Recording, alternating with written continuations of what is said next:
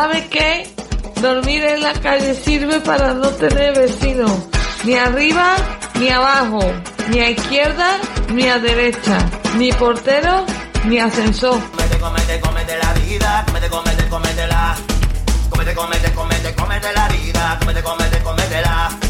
Comete, comete, comete, comete la vida, comete, comete, comete la. Comete, comete, comete, comete la vida, comete, comete, comete la. Es la hora. Todo está preparado. Radio Topo 101.8 FM. Presenta con la casa en la mochila, con la casa en la mochila, con la casa en la mochila. Comete la vida, comete la.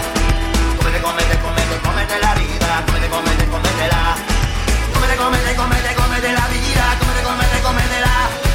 Comete, comete, comete, comete la vida, comete, comete, comete la. Saludos, muy buenas tardes, bienvenidas, bienvenidos al programa, gracias siempre por estar ahí. Aquí comenzamos con la casa en la mochila, emitimos en el 101.8 de la FM de Zaragoza y como cada programa recordamos por dónde nos podéis escuchar. En directo por streaming a través de nuestra web, lo repetimos los martes de 11 a 12 horas y la madrugada de los miércoles de 5 y media a 6 y media.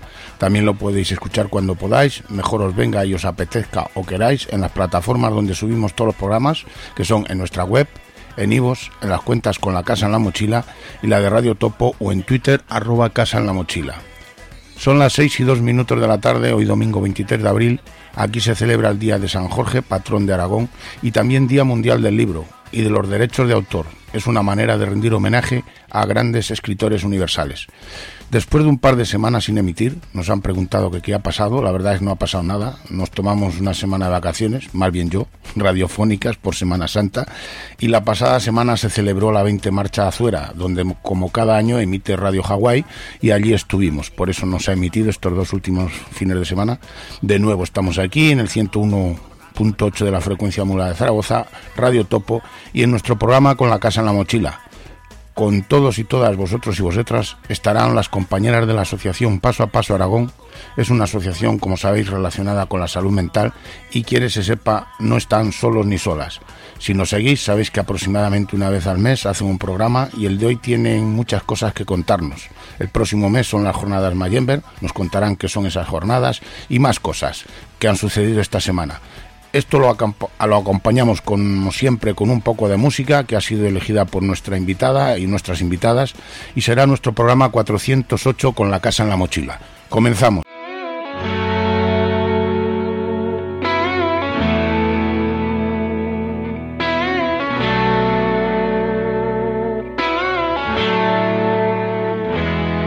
Puedo escribir y no disimular.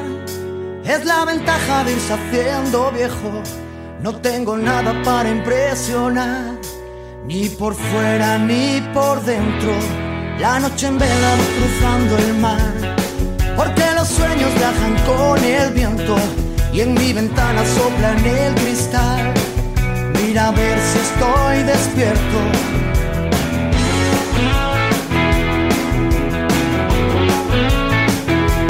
Me perdí en un cruce de palabras, la dirección. Ya grabé mi nombre en una bala, ya probé la carne de cañón. Ya lo tengo todo controlado. Y alguien dijo, no, no, no, no, no. Que ahora viene el viento de otro lado. Déjame el timón. Y alguien dijo, no, no, no.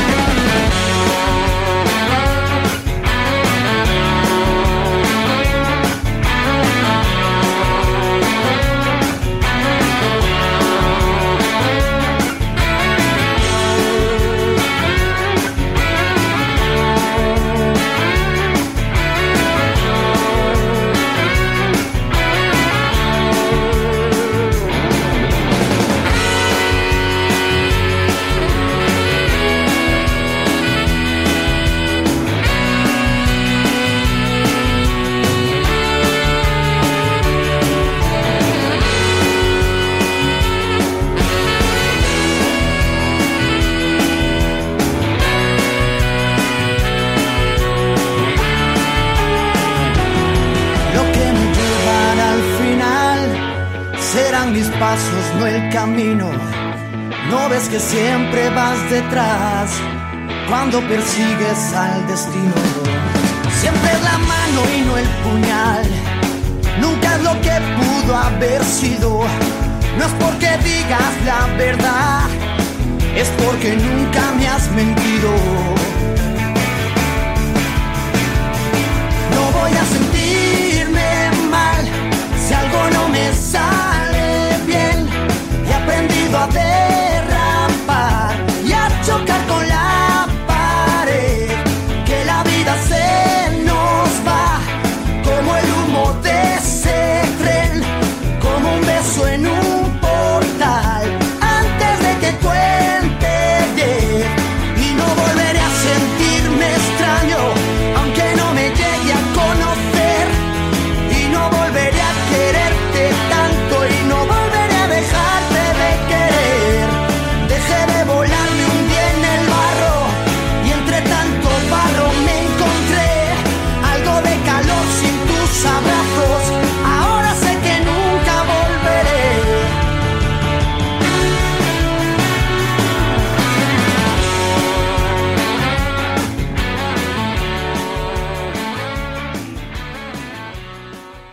Hola, buenas tardes. Y bueno, pues saludar a todos nuestros oyentes y dar las gracias a Pepe una vez más por prestarnos este espacio para dar esa voz a la salud mental. Hoy es una tarde charla entre amigas, se puede decir, porque somos las artífices, las cabezas pensantes de, de Mayember, que ya os explicaremos luego. Y, y bueno, decir que se nos ha ido un poquito la cabeza con todo esto y que, y como dice Fito y Fitibaldi, que ya no me acuerdo lo que iba a decir. Pero bueno, algo así como que si algo sale mal, no que vamos para adelante, más o menos, y que vamos a, a disfrutarlo. Bueno, hoy contamos esta. Buenas tardes, María José. Hola, buenas tardes a todos. Buenas. Y también contamos con María José Ochoa, de la. Asociación Liana. Buenas tardes, María José. Buenas tardes a todos, a todas. Como veis, hoy estoy en minoría, porque son dos María Josés. Y, y bueno, María José Ochoa ya ha estado, estuvo otra vez. Y hoy volvemos a repetir con ella porque fue un placer.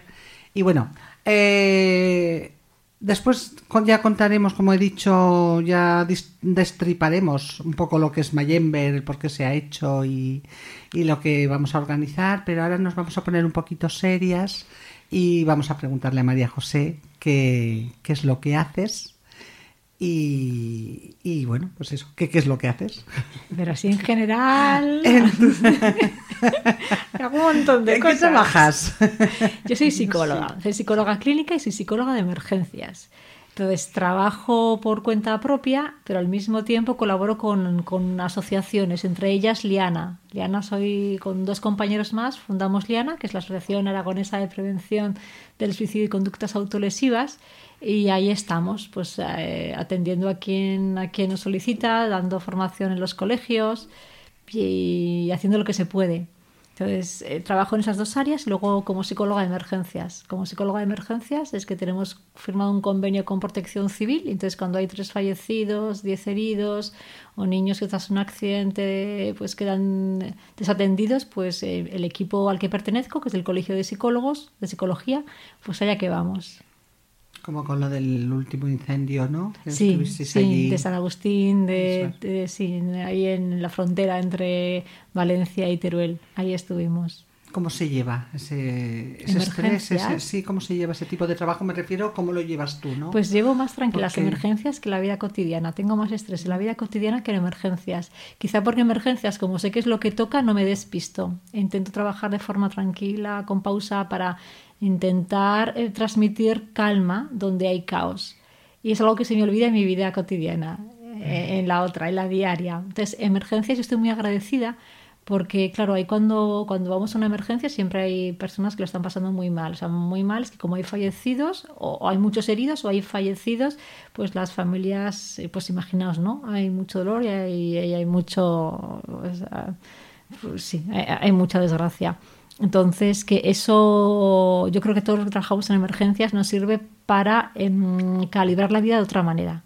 ¿Ves? Para poner ot- otras cosas por encima de otras cosas, para valorar más el tiempo, para valorar más la amistad, para valorar más la vida que tenemos ahora mismo, no la que tendremos dentro de una semana, porque trabajamos con accidentes, entonces los accidentes los vemos reales, ocurren. Una persona se va de su casa a trabajar y ese día no vuelve, entonces, estas cosas la- la- las conocemos, forman parte de, de nuestras vidas, de los que trabajamos en emergencias.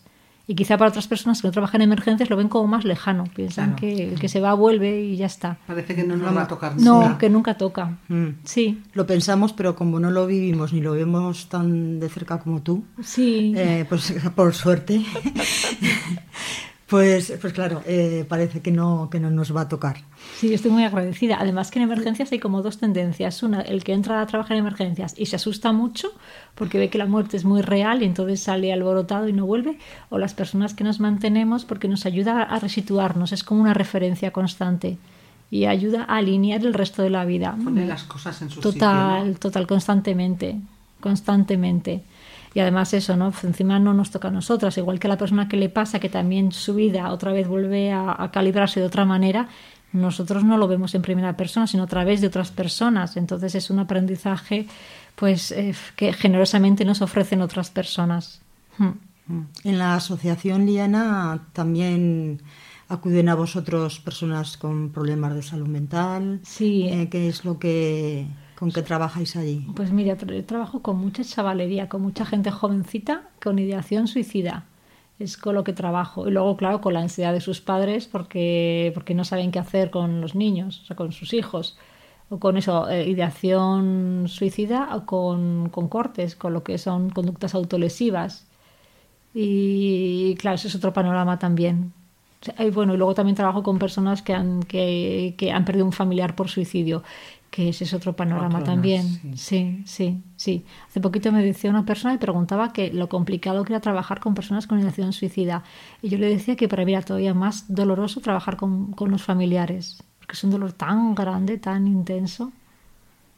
La persona que se quiere suicidar está viva, ¿no? Y es desesperación, pero está ahí. Pero cuando ves el dolor ahí, ese hondo que lo abarca todo, y que parece no tener, que no pueden encontrar la paz, ¿no? Entonces eh, es más complicado, es más complicado poder entrar. Ahí es, es complicado encontrar una palabra que pueda animar o algo que se pueda hacer, que es lo que intentamos los psicólogos, claro. Y para la, que no somos profesionales, somos gente de la calle, Sí. cuando nos encontramos con una persona que ha perdido un ser querido por suicidio, ¿qué- ¿cómo podemos nosotros eh, intentar ayudarle? Si es que se le puede ayudar, qué es lo que se le puede decir o qué es lo que no se le puede decir, que pensamos que, que lo vamos a consolar y a lo mejor eh, lo hundimos más. Claro, es que Es, es que es muy complicado. O sea, yo creo que hay que saber leer el tiempo del otro, o sea, estar pendiente de adaptarnos a lo que el otro necesita. Entonces, los primeros momentos lo que va a necesitar es apoyo nuestro y que se hable de, de ese hijo, de esa hija, o de ese esposo, de esa esposa que ha fallecido. Entonces ahí estamos. Y después, después de esos primeros momentos, que pueden ser semanas, meses, eh, hay que ponernos a disposición. A lo mejor la persona no quiere salir mucho, pues estar siempre como a disposición. Vámonos, nos damos una vuelta y no hace falta hablar del tema si la persona no quiere. Pero también es verdad que a medida que va pasando el tiempo, eh, lo que se va notando es que los amigos o los familiares te hablan menos de ese tema porque no quieren hacerte daño, porque te ven más o menos bien y se echa en falta el poder hablar de ese tema. Entonces es como saber leer. Cuando Ya. quiere o ponerte a disposición, ahora pregunto, o ella dice, pues yo abro el tema, cómo lo vas llevando. O sea, al principio es el tema, es el tema. ¿Qué tal tu hijo? ¿Cómo te sientes? Pues vaya, lo siento mucho. Siempre decir, siempre acompañar. O sea, siempre es, eh, cuando no intervenimos y- con una persona que está sufriendo, ¿no? Hablo de intervención porque, perdonad, como lo llevo ya al terreno particular.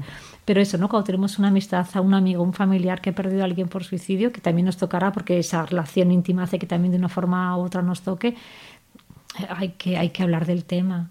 Aunque sea, mira, no sé cómo qué decirte o cómo llevarlo, pero bueno, aquí estoy a tu disposición, cómo estás, y, y no intentar distraer en esos primeros momentos, dejar que la persona hable y después ya sí, pues venga, me quiero distraer, pues eh, abrimos otro tema y seguimos por otro tema.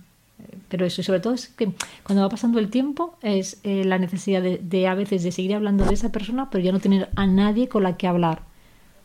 Quizá por eso es tan importante los grupos de ayuda mutua Sí, ahí está. para estas situaciones. Mucho, porque es que además la persona se siente enseguida eh, en casa. ¿no? Eh, saben que las demás personas han pasado por lo mismo que está pasando y hay un reconocimiento mutuo. Ah, no hace falta contar nada, porque sabes que te van a entender a la primera. No hace falta explicar más. A veces yo creo que no hace falta ni hablar, ¿no? Estás escuchando, estás escuchando a otro compañero que está hablando y es tu mismo dolor o parecido. Entonces son, eh, sí, sí. Y todo lo que sea eh, apoyo es muy importante para el duelo. O sea, somos seres sociales, nos necesitamos, aunque algunos piensen que no, pero nos necesitamos. Entonces todo lo que se haga en compañía es mucho mejor. Mm. Además importante, ¿verdad? El no sentirse juzgados. Sí, Que entendemos Sí. sin querer Sí. a veces, ¿no? Un poco lo que decía antes eh, María José, que se dicen cosas o se hacen o se actúa de manera que, que la persona que está pasando ese duelo se Sí. siente que bastante ya sentimientos tiene ahí mezclados como para encima Sí. sentir ese peso, ¿no? Esa carga de que lo Sí. puedan estar juzgando. Sí, sí. Además también que yo entiendo que a veces la persona escucha cosas de otra persona que ha pasado ya por el proceso que le pueden venir muy bien y que a lo mejor desde nosotros profesionales no nos atrevemos a decir, pero el otro, pues eso, ¿no? Con, con lo que es, con, con, con su propia vivencia, porque ha pasado por todo esto, ya, ya es un digno comunicador de lo que quiere decir. Está avalado por lo que él acaba, por lo que él también ha vivido. Entonces también tiene más peso. Hmm, Yo creo que lo que se dice entre iguales eh, tiene más peso que lo que se dice desde, desde otra orilla. O sea, los profesionales tenemos nuestro papel y que es diferente al del, del- al del apoyo mutuo, pero es verdad que no es sustituible, que no puede sustituir a un grupo que ha pasado por lo mismo. Bueno, yo pienso que somos compatibles. Totalmente. Los profesionales, por un lado, que sois súper necesarios, y luego los grupos de ayuda mutua, que en nuestro caso Totalmente. tenemos en la asociación, y esos son complementarios unos con otros. Sí, sí, sí, totalmente. Porque si no, a veces es verdad que hay gente que llega al grupo de ayuda mutua que dices necesita esa parte no del profesional que en los grupos no se pueden ofrecer porque esos grupos no consta de, de profesionales. Hmm. Además, las personas que vienen al grupo de ayuda mutua es que lo que necesitan, eh, necesitan un profesional, pero necesitan para llevar su, su día a día alguien que hayan pasado por lo mismo. O sea, que vienen buscando eso, eh, lo dicen los que, los que vienen Sí, al de supervivientes. Y también entiendo que también buscan como esperanza, ¿no? El saber que ese dolor tan intenso que están sintiendo ahora, que de una forma u otra va a disminuir o les va a dejar también poder vivir. Entonces, cuando ven a otro que ha pasado por lo mismo y le está ofreciendo ese ejemplo, también es esperanzador. Sí. Mm. Luego otro tema eh, que se habla ahora mucho, pero yo creo que es obligatorio el preguntarlo. El tema de los adolescentes, de la gente joven. Hay un aumento en ellos de intentos de suicidio, Sí. de un- intentos, bueno, de intentos, ¿no? De situaciones autolíticas, de Sí, suicidios. De ideación suicida, Sí. también de intentos de suicidio. Sí, pero eh, eso para mí es síntoma de lo mal que lo estamos haciendo como sociedad y lo pagan ellos, que son la parte más débil de este eslabón, los adolescentes y los chavalines y los jovencitos. Entonces, que yo creo que les estamos mostrando una sociedad donde no saben ni cómo encajarse, ni si les gusta encajarse, y también como, como muy desubicados. Yo, yo muchos los veo como muy desubicados, mucho. En esa sociedad tengo que integrarme yo, aquí es donde tengo que estar, y muy solos. Sí, y entonces, eh, que para mí es de verdad que es fruto de una sociedad eh, tendente a la producción, al capitalismo y, al consumo. Entonces, donde los valores se han perdido, donde los padres casi no estamos en casa porque no tenemos tiempo, vamos de aquí para allá, y donde pensamos que los críos, que nuestros hijos se crían solos, sí, con, con- o bueno, solos o ya está, o con comida. Sí, no digo que no, que no se les quiera a nuestros hijos, ¿eh? No, no, que no es hablamos de historia, eso, sí. que no hablamos No. de eso. Hablamos de que para la crianza se necesita tiempo, tiempo. Y el tiempo que, que se puede dar con las figuras paternales, maternales, no son sustituibles por lo que es una guardería, por muy bien que lo hagan, o por un colegio infantil, por muy bien que lo hagan. Es que no somos sustituibles. O sea, los, las figuras de apego tienen, tendrían que poder estar. Pero es verdad que nos hemos metido en un ritmo muy frenético y entonces pues bueno, y es difícil bajar. Ya es decisión de cada uno si quiere frenar un poco, vivir de otra manera, dedicar esos años vitales de nuestros hijos a estar con ellos, que es que nos necesitan. Entonces, cuando a lo mejor uno durante un tiempo puede bajar el ritmo, el ritmo productivo, habrá personas que no se lo puedan permitir. Aunque también todo esto es muy cuestionable, ¿no? Las necesidades en las que nos hemos metido todos. Pero que cuando uno puede bajar el ritmo productivo, eh, y puede dedicar más tiempo a los hijos, eso, eso es salud para un futuro, ¿eh? salud mental de los propios padres y también para los hijos. O sea, creemos que de verdad que los hijos se crían solos y no es verdad, no es verdad.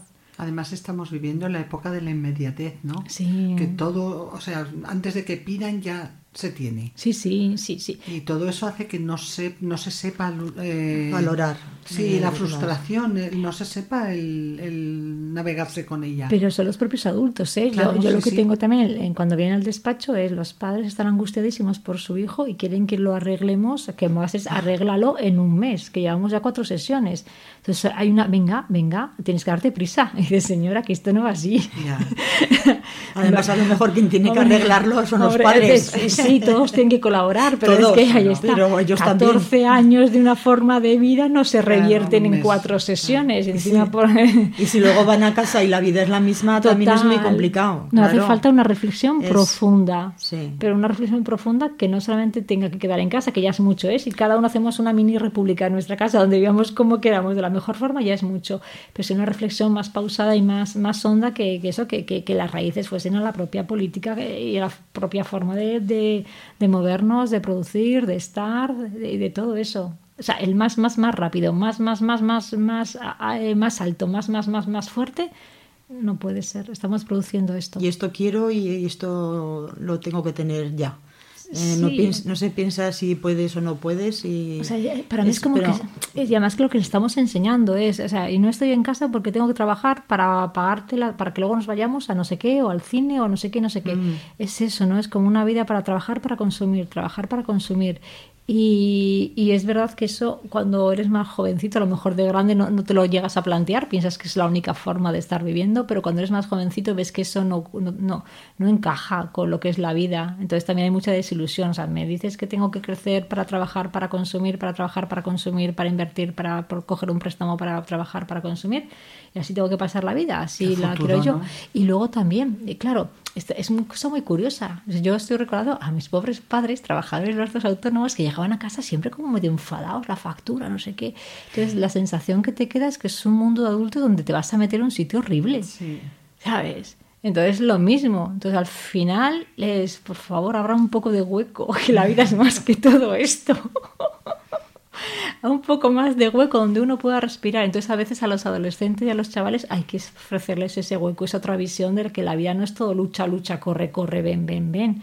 Y eh, es otra cosa, es otra cosa. Entonces, hasta que no bajemos el nivel de crispación que tenemos en la sociedad, crispación no solamente es enfado, ¿eh? es el ritmo loco, no vamos a ir bien los, datos de, poca salud mental van a seguir ascendiendo, los datos de ideación suicida va a seguir subiendo, o sea, no vamos bien. Pero eso que yo no sé quién corta esto. O ¿quién, le pone el freno? A no ser que de forma particular uno decida vivir de otra manera. Si no, no se puede. Yo creo que pues, como en actos como hacemos también entre mm. eh, la unión de asociaciones, programas de este tipo que dejan Sí, este humanizar. claro, que, este, que, estos temas se puedan hablar sin tapujos y poderlo hablar día a día. Y entonces, pues a lo mejor llegas a una persona, o a lo mejor a ninguna ese día. pero yo qué sé. Si alguien lo escucha. Sí, es humanizar la vida, que estaba muy deshumanizada. Entonces es volver a humanizar la vida, humanizar los, los entornos donde nos movemos, el trabajo, mi vecino, mis amigos, la familia, humanizar, dar calidad en ese trato aunque nos moviésemos simplemente así, bueno, no sé si no sé si la rapidez y la humanidad va juntas, porque sabes, me da a mí que no, no a mí también me da que no. No, porque no da tiempo, si tienes que ir muy rápido, no, te da tiempo de estar pendiente de los sentimientos Ahí de los está, es que no puedes. Claro, tienes que priorizar. Además, ¿sabes qué ocurre también? Que cuando estamos muy estresados, cuando vamos, cuando vamos rápido estamos estresados, es que no hay otra forma. Entonces, cuando vamos muy estresados, nuestro, nuestro cerebro no puede tener calma para empatizar para desear contactar con los demás, sino que se mueve en modo supervivencia, que es en estado de alarma constante. Y desde la alerta, desde la alarma no se crece, solamente se sobrevive. Entonces ahora tenemos una sociedad eh, que intenta sobrevivir. Sí, porque antes era lo normal eh, relacionarte con los vecinos, relacionarte. Es que tampoco lo tenías que pensar, es que esa era tu vida. Y tenías más relaciones con, la sociedad que te, el entorno donde, donde vivías. Sí. Y ahora es un poco como, pues eso, lo que decimos, la vida tan rápida. Si no lo piensas, es que ni se te pasa por la imaginación pensar el vecino de al lado que no lo conoces es que le puede pasar, pues es que no es lo que decimos, es que no, te cabe, no cabe en, la cabeza. No, no, y es que incluso hay personas que dejan los ratitos de descanso se ven como eh, estoy perdiendo el tiempo. Ah. O sea, el rato de leer, estoy perdiendo el tiempo. El rato de ah. voy paseando desde casa al trabajo, no, estoy perdiendo el tiempo, tengo que hacer algo. Es mm. más, más. hemos, comprado un cuento y nos lo hemos creído de que hay que hacer cosas con el tiempo, que hay que producirlo, que hay que hacer algo material o, no, o algo útil con ese tiempo, que no vale convivir. Entonces nos olvidamos de qué pasa cuando no produzco. esa nada que se queda, ¿no? Que a algunos les, les produce un poco de angustia. ¿Qué haces con ese tiempo cuando no haces nada?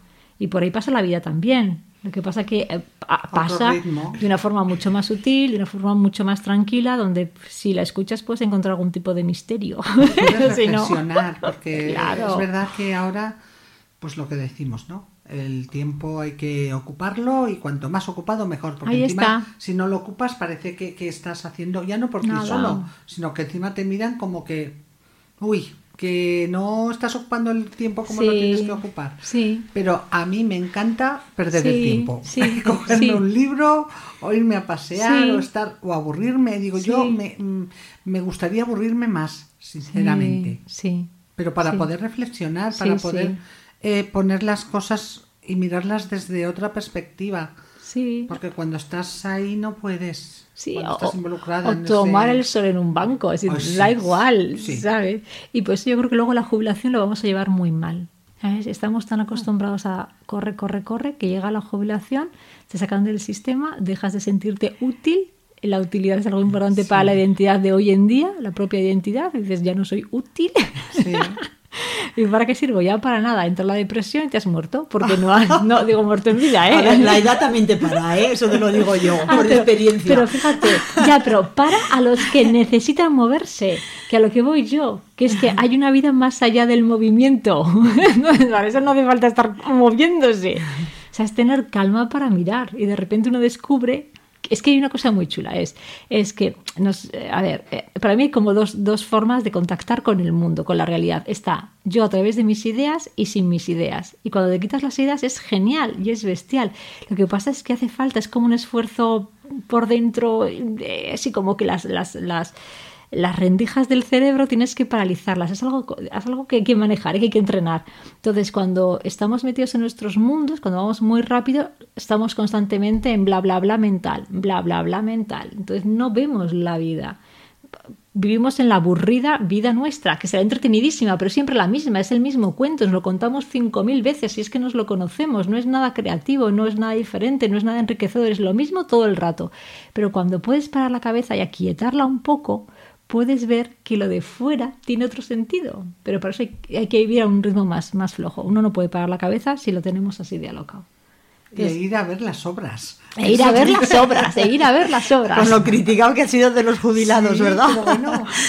ahí está. Es una manera de mantener la cabeza. Ahí está, ahí está. Es poder mirar sin, sin, sin que esté siempre en nuestra cabeza diciéndonos cosas y el bla, bla, bla y el bla, bla, bla. Bueno, pues ahora va a poner Pepe música.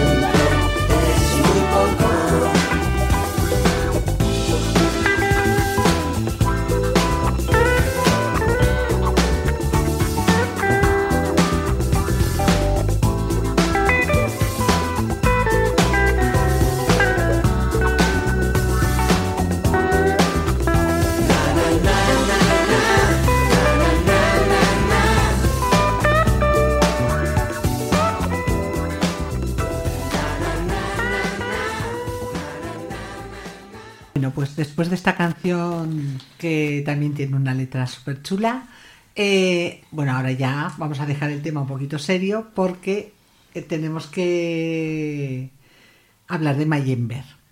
Y digo yo, para una buena salud mental, pon un Mayember en tu vida. Eso es el nuevo eslogan. Me voy a apuntarlo. Bueno, pero antes, apúntalo, apúntalo. Que luego se nos olvida y no tenemos Hombre, ideas. Con tantas cosas, las ideas no surgen demasiado, van saltando.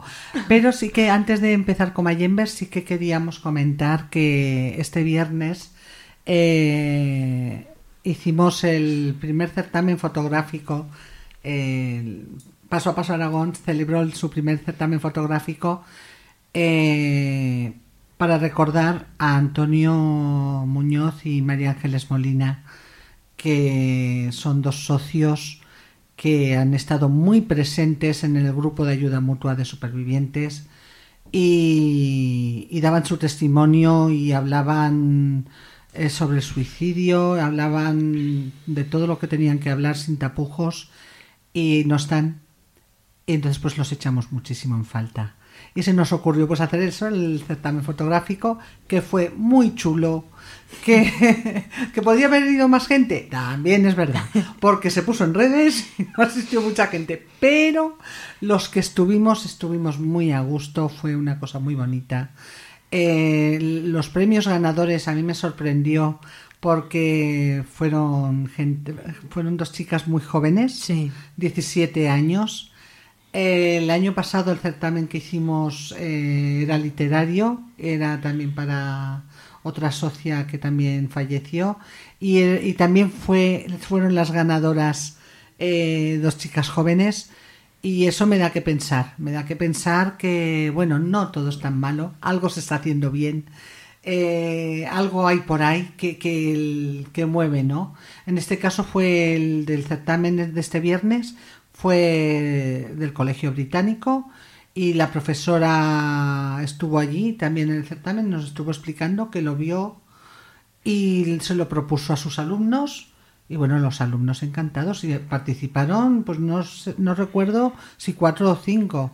O sea que vamos a dar las gracias a esta juventud que vale oro y que y que, que bueno que, que sigáis para adelante y sigáis participando en todas estas cositas porque toda esta lucha de la salud mental lo hacemos por vosotros y por todos por supuesto pero sobre todo por la gente joven porque Es sois el futuro. futuro exactamente entonces, pues bueno, ya dejo a María José que hable, empiece a hablar de Mayember y que enlace con la otra María José.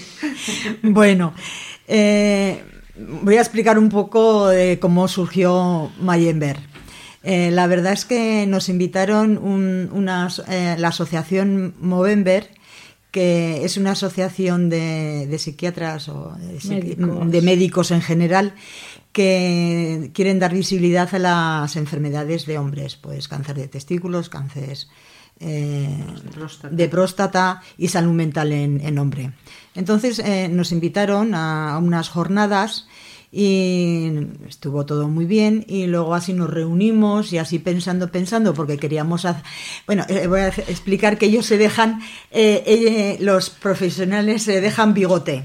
Durante, no sé si, me parece que ellos no están todo el mes. Sí, sí, están todo el noviembre. mes. Todo el mes de noviembre, que por eso se llama Movember.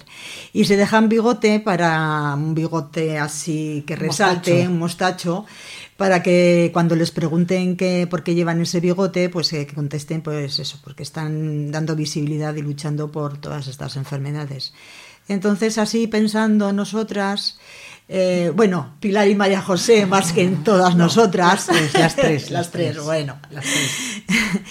queríamos hacer algo para, para dar visibilidad a la salud mental y a la prevención del suicidio y, y pensamos en mayo. ¿En mayo por qué? Pues porque se celebra el Día del Orgullo Loco. Cada año es, es un día, es, durante, es dentro del mes de mayo, pero es un día. Y que esto es una celebración internacional que empezó en Toronto, me parece. Bueno, empezó por ahí. Es un- hace muchísimos años, lo que pasa que aquí en España está un poco menos, a lo mejor mm, peor visto por porque es el día del orgullo loco y aquí no está la gente muy sensibilizada con la palabra Loco. loco. Pero bueno, es algo que se hace durante muchos años, que nosotras, la asociación, ya con Reyardi, llevamos haciéndolo ya unos, unos cuantos años. Y dijimos, pues bueno, pues vamos a hacer Mayember, eh, porque vamos a hacer durante todo el mes de mayo, pues dar visibilidad a, a este tema de la salud mental y de la prevención del suicidio. Y así fue como nació Mayember. ¿Qué hacemos? Pues eh, dedicamos todo el mes de mayo a realizar charlas, vídeos, conferencias, eh, pues eso, para dar mm, visibilidad a, a todo este tema. Eh, bueno, ahora María José que explique un poco más, que es ella la organizadora, No, no, conjunto tres, con Pilar. No, no, no, las cabecicas pensantes sois vosotras. Un inciso.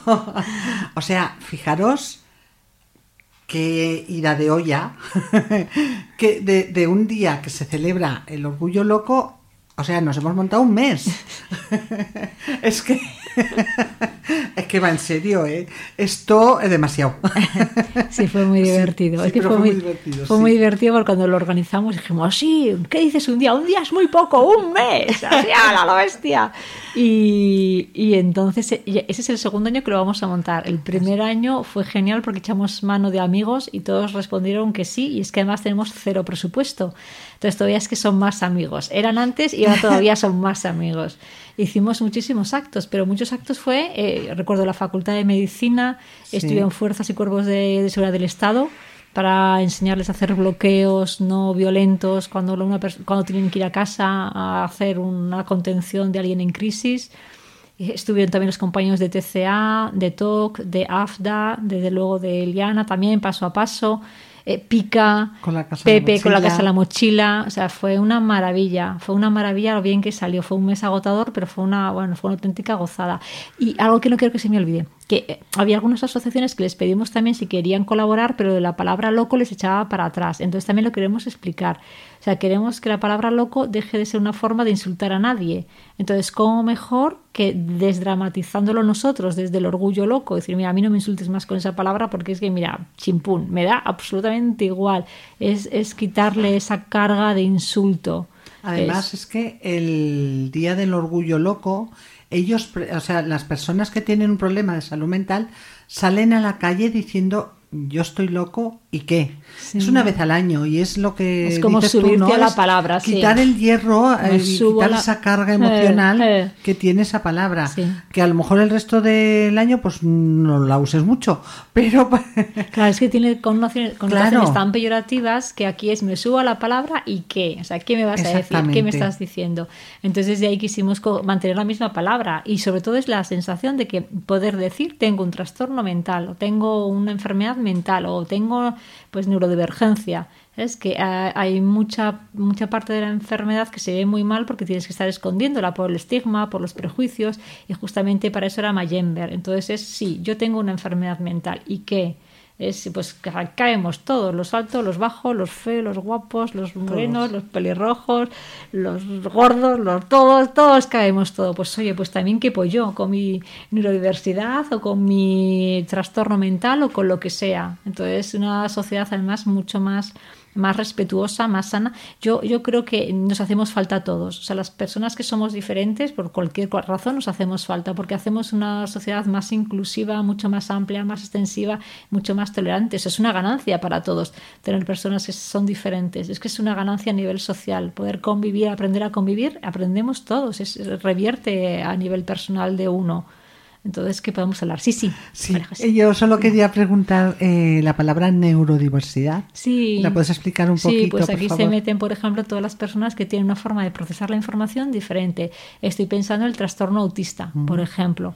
Que es que hace poquito también ¿eh? tuve, o sea, trabajé con un chavalito con autismo, le daba mucha vergüenza decir que tenía autismo, que se, que se le reconociese como autista. Entonces a mí me gustaría que nadie tenga vergüenza de decir que tengo un trastorno autista. Eso es lo que me gustaría. Son personas eso, que, que, trabajan, procesan la información de una forma diferente. Y además es muy importante porque es que en los coles tienen que saber que esa persona trabaja de una forma diferente, que su cerebro es diferente. Entonces no les puedes, no digo exigir lo mismo porque son capaces de eso y demás, solo que hay que hacerlo de una forma distinta. Claro. Especialmente cuando se tiene que dar clase y cuando se tiene que evaluar un examen porque se vuelven locos, o sea, no, no, o sea, hay personas que no, no pueden, llamar a veces hay gente que escribe mal, pues si has puesto una coma en un sitio que no debes, yo puedo imaginarme qué me quieres decir, pero hay personas que si la coma no la pones en el sitio adecuado, ya no, ya se pierden en la lectura, entonces que hay que dar facilidades, hay que hacer eso también, adaptarnos para sacar el máximo rendimiento de todos, y no rendimiento productivo, sino un rendimiento de desarrollo personal, que donde también haría falta eso, el desarrollo profesional. Entonces, pues bueno, eso es lo de neurodivergente, forma diferente de procesar la información. Gracias. Nada, nada, más estamos, más estamos. Entonces, este año hemos vuelto a dar mal a los amigos y se nos han apuntado, eh, pues eso, pues muchos, mucha gente, así que estamos encantados. Eh, empezamos, ya, leemos el programa ya, decimos alguna Sí, cosa del programa. Ah, bueno, luego, sí, lo que decía la otra María José es que los médicos se ponen un mostacho, así, un bigote muy grande, de eso de Movember por mostacho y noviembre, esa es la mezcla. Entonces, nosotros hemos, nosotras hemos decidido llevar un, algo naranja en el pelo, un mechón, un mechón de pelo naranja, o una flor en el pelo, o la solapa, o algo que sea naranja. Porque lo de dejarnos el bigote, no, me parece a mí que no. El mío es cortito, no, no daría de sí. No nos daría, ¿no? Entonces, claro, la historia está en que es, eh, durante este mes te ven diferente y te puedan preguntar y tú puedes decir, conmigo puedes hablar de lo que tú quieras, de enfermedad mental, de lo que te está pasando, de lo que te está ocurriendo, porque no me asusto de nada y puedo apoyarte. Naranja porque es el color de, de la salud mental en España. Sí, ahí está. Y por eso nos en Aragón, ¿no? Nos en contaste. Aragón, en Aragón. Te En lo Aragón. preguntamos, te lo Mm, preguntamos a ti, dijiste naranja. Sí, en. Aragón, en Aragón sí, Sí. porque se, Cada comunidad tiene su tiene su- color. no, la sí. verdad que se quiso unir y, y No. fue imposible, fíjate, fue imposible Jo, elegir un color para color. la salud mental en España. Creo que coincidimos con alguna otra comunidad, pero sí, Sí, bueno, sí, nosotros bueno. somos los naranjas. Los naranjas en que es Aragón. muy chulo el color. Sí, allí vamos orgullosos y orgullosas con nuestra flor en la cabeza, en el mechón de pelo, en la solapa. eh, allí vamos. Así que ahora cada vez que veáis a alguien con una flor naranja, preguntadle. Ahí está. dices, ¿Eres de Mayember? Sí, genial. Y bueno, ya si llevamos la camiseta, ya se nota más que somos de Miami, si llega, bueno, pero todo llegará. sí, todo todo llegará. llegará. Entonces, el próximo domingo a las 12 estamos en el Parque Grande repartiendo los folletos de todos los actos y un poco, pues eso, informando de todo esto, de, de lo que son los estigmas, de cómo cuidar de la salud mental, porque una persona piensa que tiene salud mental cuando no tiene enfermedad mental, pero no es verdad. La salud mental es algo a conquistar, es algo a desarrollar. O sea, uno no, es igual que las enfermedades. O sea, salud no significa no tengo enfermedad. Salud significa que puedo gozar, que hay un bienestar. Pues lo mismo con la salud mental. La gente que va por ahí crispada todo el día, mm, a lo mejor no tiene ningún tipo de trastorno mental, pero no tiene salud mental. Entonces, la salud mental es algo a trabajar, a conquistar, a desarrollar. Entonces, hemos hecho un montón de charlas. Pues mira, o sea, además agradecemos la colaboración de la FNAC, que son una gozada. Sí. Desde luego, Ángel, muchas gracias de la FNAC. Y luego también todo lo que son las personas de, la, de la Joaquín Joaquín Roncal, Roncal, de la sí. Fundación Joaquín Roncal, que nos ceden los espacios. Y del Centro Cívico de la J, del Distrito 14. También, que también lo mismo, ceden- lo mismo, lo mismo. Entonces, así como cosas, tenemos a la Asociación PICA, que es de, de lo que es acoso o abusos eh, infantil. Infantil. Tenemos a Cristinica, que nos va a hablar de su experiencia como persona con trastorno de, de, de problema de conducta alimentaria en una unidad Mm, de, sí. psiquiatría, ¿verdad? Que estuvo Sí, ingresada. Eso, eso todo en la FNAC. También vendrá Pilar Bellé, la periodista y la que lleva el programa de Mañana será otro día. Luego tenemos la Fundación Vivir un buen morir. Vais a la San Jorge vosotras. Sí. Yo estoy el cronograma, ¿eh? Luego viene AFDA, que es la Asociación también de Prevención de la Depresión. Eh, tenemos a Grana, que es Víctor Luqui, que hablará Sí. también de lo que es, eh, pues eso, ¿no? Las personas trans y también la salud mental, que a veces lo tiene muy complicado. Eh, ¿Quién más viene? Viene eh, TOC, la Asociación de Trastornos de mm, Obsesivo Compulsivo. También viene Diego Rollo, que es del Colegio de Educadores y Educadoras Sociales de Aragón. Eh, ta, ta, ta. Ah, tenemos un concierto maravilloso de las hermanas Vallejo, de Esther Vallejo, que fue ganadora del concurso Pop Rock del Ayuntamiento de Zaragoza. Pues viene también con su hermana, que también es músico, y nos vendrán a dar un concierto. Todas las actividades son gratuitas. Todo, todas, todo, porque todo, nosotros no pagamos, los amigos no cobran, así que entonces va la gente. O sea, todo es gratis. Y ellas tampoco, desde el principio nos lo han dicho. Y luego tenemos eso. Javier ah, y y luego Pepe también. Javier y Pepe, Javier y es que ellos dos. vienen a la Joaquín Roncal. Sí, Entonces, no, pero no, después- Javier no. A Javier Javier viene a la viene FNAC. a la FNAC, vale, vale. Y luego hay una asociación que me gustará mucho, estoy muy, muy, tengo mucha curiosidad, que es Petales. Petales es una asociación de Madrid y que habla de la adversidad temprana, de los niños que han sufrido eso, adversidad temprana, luego cómo influye eso en la edad adulta, que eso tengo muchas ganas. Petales no. Y, hace- Sí, sí, y hacemos Petales. Luego está la Petales. asociación Estelar, estelar. vale, vale, vale. Sí. Y luego tenemos de, hay un día de talleres en la Joaquín Roncal. Entonces tenemos un taller que nos, bueno, hay dos talleres curiosos. Bueno, hay un taller que da María Dubón, que es sobre escritura y depresión. Hay otro taller que es el Ruikatsu, que Ruikatsu es así, es una quedada para llorar. Ala, todos a llorar. Sí, vendrán dos musicoterapeutas. Una es eh, Beatriz Vallejo, de las hermanas Vallejo, pues ella viene con su cajón y es musicoterapeuta, entonces hará cosa. Y luego también Y Víctor, Víctor, ¿no? Luqui, que es de la Asociación Grana, que también es musicoterapeuta y es psicólogo. Entonces ponen música de fondo y solamente se queda para llorar. Los que sean más tímidos, luego no vamos a hablar de nada. Luego, no, si no, uno no quiere, no comparte nada. Solamente será un espacio para llorar. Ponen, ellos empezarán a tocar su música y ya está. Y si a alguien le toca algo, alguna fibra, pues que, que se deje llevar y a quien no, pues que disfrute del concierto que se improvisará allí. Me hace mucha ilusión. A mí ella también, a mí también, a mí también, a mí también. Y luego por, ese será el día 13, el día 13 la Sí. Joaquín Roncal, todo el día. Y luego tenemos otro taller de Kitsugi, que Kitsugi es lo de la cerámica esta que se rompe, bueno, que la rompes, la tienes que volver a, a- a coser o A cuidar, a recomponer. Ahí está cómo se recomponen a veces las cosas en la vida, ¿no? Y a veces ve- ese, ese trabajito de, de esa, de, esa de esa recomposición. Pues lo mismo, pues haremos un trabajo paralelo entre lo que son las cosas nuestras que nos han pasado con lo que es la cerámica y lo mismo, un trabajo que se puede hacer silencioso. Digo lo de silencioso por los más tímidos, las personas más tímidas, que no van a tener que decir nada. Es un trabajo, si quieren, intimista. O sea, que Me un- gustó muchísimo el taller, este, bueno, el de llorar. El de llorar, Quiero sí. probarlo sí o sí. Yo también. Pero este, el Fujisu ese. Kitsugi, el el Kitsugi, Kitsugi. Me gustó mucho porque es, es que es tan, nos rompemos tantas veces y tantas veces nos tenemos que recomponer y de ahí salimos tan fuertes Sí. y, fuertes y de diferente manera. Entonces esa analogía, ¿no? Sí. Esa me encantó y eh, Sí, tenemos que eso hacerlo. O sea, eso que- y las fases, porque es muy curioso. Aquí es, se rompe el plato, tengo que recoger las piezas, tengo que pulirlas, tengo que montarlas, tengo Una que palabra, esperar, ¿no? tengo que esperar a que el pegamento se pegue y luego veo cómo queda. Entonces, esto que es un proceso de fases nos ocurre también a nosotros. Nos rompemos, vemos las piezas como han quedado por ahí alborotadas, veo qué tengo que lijar, cómo lo puedo recomponer, hace falta la paciencia del tiempo y después dices, "Jo, pues fíjate todo lo que he recorrido. Entonces a veces falta esa paciencia porque vivimos en otro tiempo más precipitado y el cuerpo va a, a su ritmo, que está genial que no le podamos comprar, porque nos recuerda que él va a su ritmo y que ese es el ritmo real. Entonces todo eso tenemos. Y luego tenemos una jornada del día 20, la Joaquín Roncal, que es donde viene Pepe. ¿Sí? Sí. Vale, ahí está. Entonces Ahí viene lo tendremos. Pepe. Tiene que venir sí o sí. Abre Isabel Irigoyen, que para quien no conozca, vamos, es nuestra madrina Isabel Irigoyen, que es psiquiatra del, del Hospital Clínico y es la responsable de todo el plan de prevención de, de- de suicidio en Aragón. O sea, fue la persona elegida para que montase todo el plan que ahora mismo están en los colegios, bueno, en todos los centros, en, en- en la- en- sí, en- bueno, en todos los centros importantes de Aragón, los representantes de, de Aragón. Y entonces ella va a abrir los, el acto y luego viene Pepe, viene Sofía. Sofía no recuerdo dónde. Sofía venía. TLP, que tiene. Vale, tiene un claro, porque allí TLP. día también de muchos, de muchos Sí. testimonios. Sí, Viene da la testimonio. Asociación Estelar, viene también Araceli a dar testimonio sí. de la Asociación Paso a Paso, viene Elena, que es una enfermera de salud mental. Sí. Eh, eh, perdona, tengo que comentar que la Asociación Estelar es de. Ay, ya lo diré.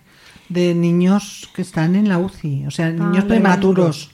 ¿Vale? Vale. Entonces los conocimos no hace mucho y nos impactó porque, claro, muchos niños nacen prematuros. Sí. Y entonces lo que hacen ellos es poner esas unidades más bonitas, más amables. Ahora, por ejemplo, llega el Día de la Madre y estaba por ahí que lo he alcahueteado en el Facebook. Eh, que habían hecho un montón de marcapáginas y pues, para la madre, claro, para el Día de la Madre, les dejan un regalito a las mamás que están allí Bien. y no pueden llevarse a sus hijos a casa. Eh, Fue el Día del Padre y también les llevaron una corbatita. Sí. O sea, y van poniendo, van haciendo las cosas más Vale. amable.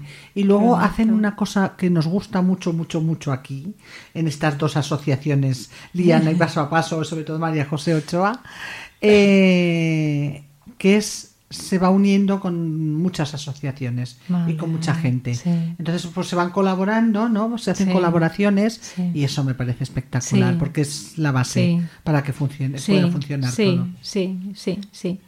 Luego viene, bueno, eh, Francisco Lave, que te visto una persona que venía a contar su experiencia.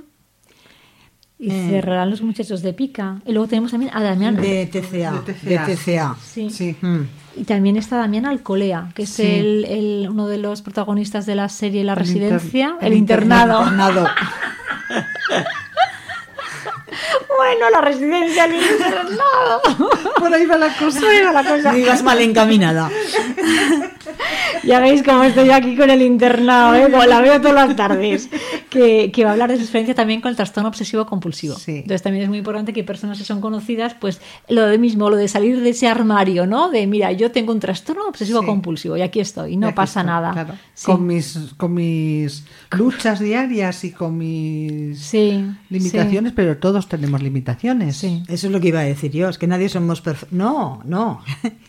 Perdón, no. Sí. Que nadie somos perfectos, todos tenemos limitaciones. Cada uno se le da mejor un- una Sí. cosa, a unos estudiar, a otros manualidades, a otros. Sí. Es que nadie eh, tenemos todo, todo perfecto. Sí, sí. Entonces, pasa que no nos damos cuenta en la vida diaria hasta que no pasa algo más grave. Pero Sí. esto es así. Sí. Y nos necesitamos todos Sí. desde aunque nos parezcan no más pequeños, o sea, hasta la cosa que nos pueda parecer más mm, de menos valor es necesaria para la comunidad y la Sí, sociedad en general. sí. Entonces, pues, Sí. pues eso. Yo confieso que soy una negada en las manualidades. Y necesito a mi María José para que haga esas flores tan bonitas que está haciendo unas flores con preciosas. limpiapipas Sí, con limpiapipas. espectaculares. Y yo, También hay que decir que nos están ayudando María Jesús de, de sí. y, Y Estelar. y Estelar, que También. nos están también haciendo de flores. distinta manera unas flores. y nuestra esperanza. Y Esperanza, Sí, hombre, hombre, que se está dando una currada Esperanza también. te está dando una currada y José con Miguel, con sus pulseras, las pulsericas Sí. para Mayembe La verdad que todo, todos, aquí todos. Aquí colabora todo el mundo. A mí me gusta mucho porque Estamos- es muy artesano todo. Sí, Intentamos sí. todo con, con- pues las invita- bueno, la- para lo de las hermanas Vallejo daremos invitaciones para que no haya lío en la escuela Sí. y pues pues tarjeticas hechas a mano por nosotras. Hombre, claro, hombre, claro que sí. Faltaría más. Aquí ni cobramos, ni pagamos, ni gastamos. nada, ni nada. Más que lo más lo más imprescindible. el material para hacer las cosas. Ahí está, ahí está, ahí Sí. está. Yo creo que ya está. ¿No? Sí, bueno, estamos terminando, sí. Entonces, que quien quiera vernos, que se acerque este, este domingo a las 12 por el Parque Grande, Sí. eh, sino que esté atento a la, a, a la FNAC, porque estaremos por ahí. Y a las redes. Y a las redes, ahí Sí, está, que queremos lo, llegar lo todo. compartiremos en redes y si hay algún problemilla, pues un poco de paciencia, porque las redes se nos mm, mm, se nos atragantan un pelín, pero tenemos muy buena voluntad y eso va para adelante. Ahí está. Pues nada, eh, hasta el- después para que nos contéis ya la, Ah, cómo han sí. ido las jornadas, ¿no? vale. Ya nos haréis un resumen de cómo ha ido todo y no sé cuándo podréis venir, en mayo, porque como lo tenéis todo ocupado, en Mayo no. a últimos, primero de junio, Junio, Eso. eso, Junio, sí. eso. primero de sí. junio, Primero de Pues- junio, mejor. pues ya para entonces os emplazamos Muy bien, para que nos contéis cómo ha ido todo. muy bien. Y ahora pues vamos a dejar un poquito música. Sé de los fantasmas que habitan en ti, del pozo frío y oscuro del que no logras salir, de los cristales atravesando tu garganta gris. Solo contemplas una forma de dejar de sufrir. Pero también guardo en la memoria todos los momentos en los que te vi feliz. El brillo que emanaban tus ojos, tu inconfundible forma de reír. Pero también sé que tras la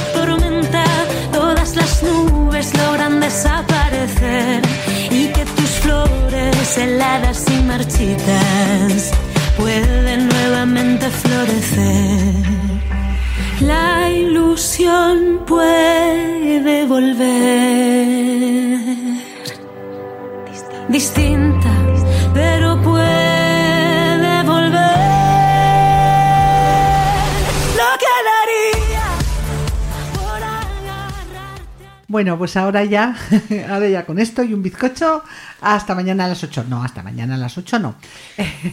Os esperamos hasta el domingo que viene, eh, que vengáis allí, que además va a hacer buen tiempo, vamos a estar genial y os vais a, nos lo vamos a pasar muy bien. Vamos a dar chapas. claro, El- va- vamos a dar la chapa y, chapas. Y en la entrada del Eso parque es. grande, que no hemos dicho dónde, la entrada. es, sí, en- con el paseo de, cantautores. Ese es- eh, yo, no, yo me dices eso y me despisto.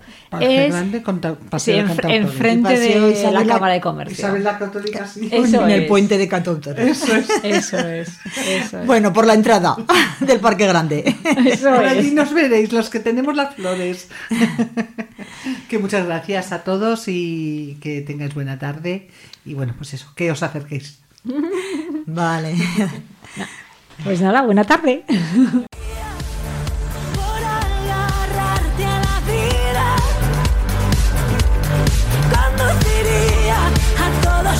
monstruos hacia el paredón.